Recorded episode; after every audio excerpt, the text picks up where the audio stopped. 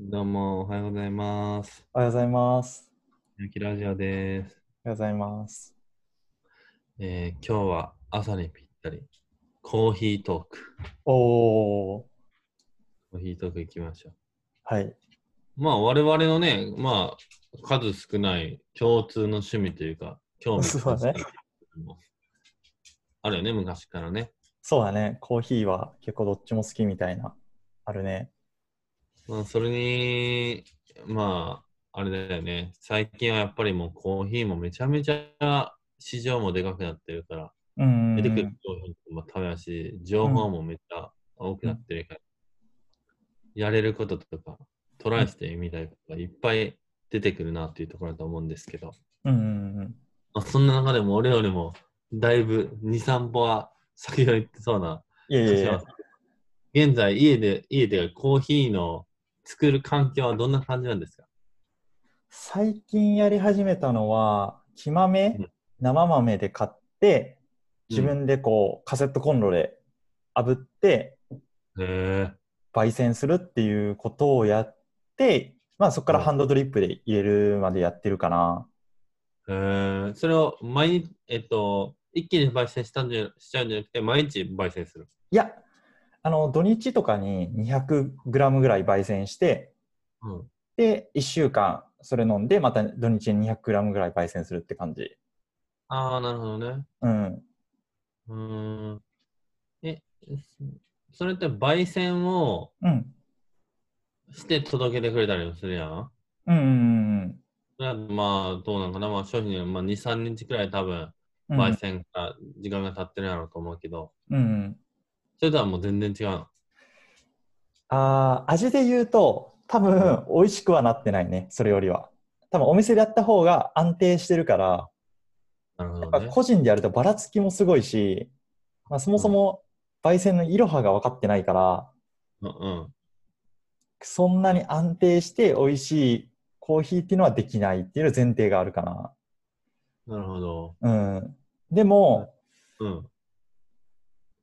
まあ、たまた、まあ、やってみたいっていうのも一つあるのと、やってる理由としては。あうとん、買い、買いに行くのがめちゃくちゃ遠くて、コーヒー豆屋さんが。ああ、なるほどね。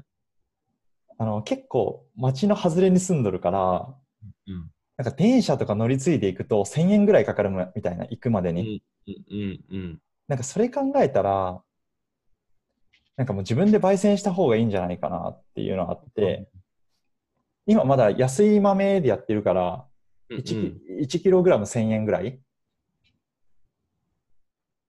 1000円。うん、1キログラムで1000円ぐらいなんよ、木豆って。あの安いのやと。うんうん。だからだいぶ、なんか値段も違うから、一旦まず自分でやってみて、うんでき。るといいなって思ったりしてうる。んうん。なるほどね。うん。まあ、あと味も自分でコントロールできるから、なんか、100この 100g は浅入りで、この 100g はうん深入りでみたいなことができるから、それもなんか自分にとってはいいかなと思ってうん。確かに。やってみてるけど、やっぱり安定した味にはなんないね、今のところ。ああ、その焙煎にプロのレベルというか、スキルを感じるところなんや。そうやね。まあそもそもやっぱり、もう焙煎してるところって機械を持ってるんよね。でっかい機械を。はいはいはい。ありますね。そう。まず、お店と個人の違いで言うと、もうそこの差はすごい大きくて、うんうん。やっぱ機械でやると安定するよね、まず味が。その設定にすると。うん個人でやると、もう。うん腕の高さとか、そのガカセットコンロからの手の高さとかによって味が変わるし、うん。その揺すり方、豆をずっと揺するんやけど、焙煎するとき、その揺すり方によっても差がすごい出るから、まず安定しないっていうのがある。うーん。そう。だから深入りやけど、結構豆、豆によって深入りになってない豆とかが存在してて、うんうんそれによって味が変わるから、なるほど。そういう難しさはあるね。その違いはまずある。ああ、確かに。うんそうそう。うんまあえでもなんか、うん。あごめん、どうぞ。でもなんか、なんとかできんのかなと思ってちょこちょこやってるんやけどね。うーん。うん。コーヒーのそのうん。抽出する、あ、そうか、ハンドドリップか。だからもう機械も使ってないんだね。そうそうそうそう。ハンドドリップはやっぱいいあー、もういいんかどうかわからんくなってきたね。そうなんだよね。だってカフェ行ってはな、うなんん。かさハンドドリップやと、まあ、えっ、と、500円で、うんなんか、その抽出の形だったら400円みたいなのが結構あるやん。あるあるあるある。であ、それでじゃあちょっとハンドドリップみたいな感じで言うけどさ、うん。実際どんだけハンドドリップによって味が変わってるかって聞かれるとさ、うん。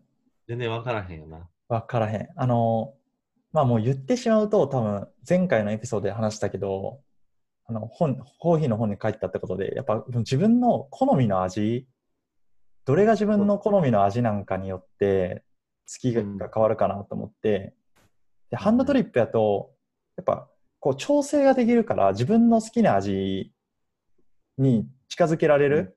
いや機械やともう設定で初めからこの、まあ、俺の場合安い機械やから、もうボタンを押すとこの味にしかならんみたいな。その味が好きだったりとか、まあ、それに親しんでるんだったら、その味がすごいいいんやと思うけど、ハンドドリップは自分の好きな味があって、そこに近づけていけるっていうのはあるかもしれん。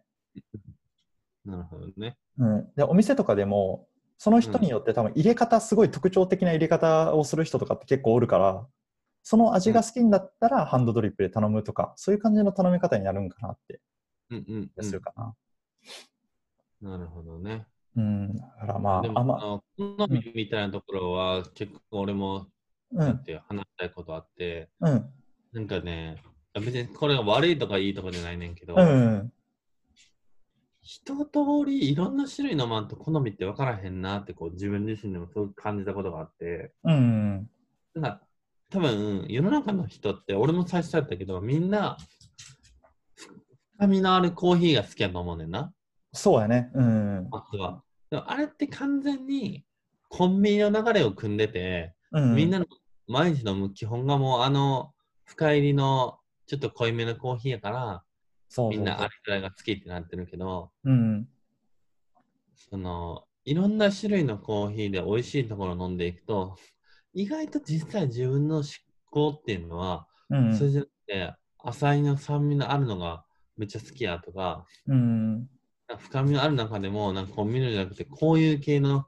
深みみたいなのが見えてきたりするから、うんなんか試さずにこう、ざっくりと深みのあるコンビニのコーヒーとかスタバのコーヒーが一番美味しいんですよねって言ってる人たちに対しては、うんなんか、もうちょいいろんなの飲んでみたら、好みの幅広がるかもしれへんし、俺もそうだったでっていうのは、うんうん思ったりするかな。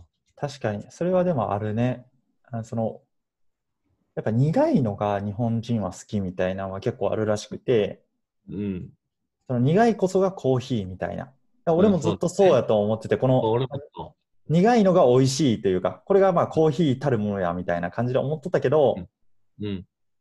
そうそう、海外から入ってくるやつとかは浅入りで、結構すっきりめのやつが多かったりとかして、ねそうそう、まあ、若干そういう飲むためのハードルは下がりつつあって、なんか味の違いが分かるのはいいなと思ったりはするね。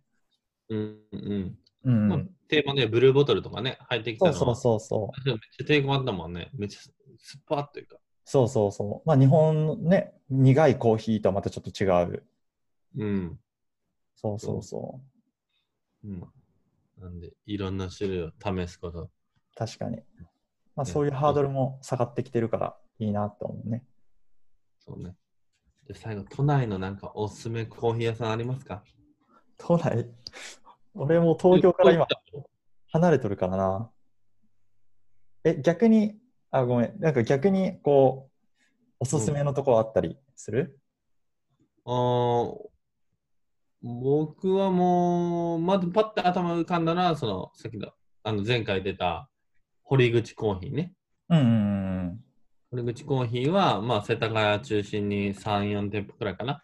うんうん。うんうんうんだけど、まあ、それは、ほんまに美味しいなっていうふうに思ってるんだけど、うん。うんそれと、あと、三軒茶屋だと、オブスキュラっていうおうん。うん店、ここもいいなっていう感じで、うん。えー、そこで。うん。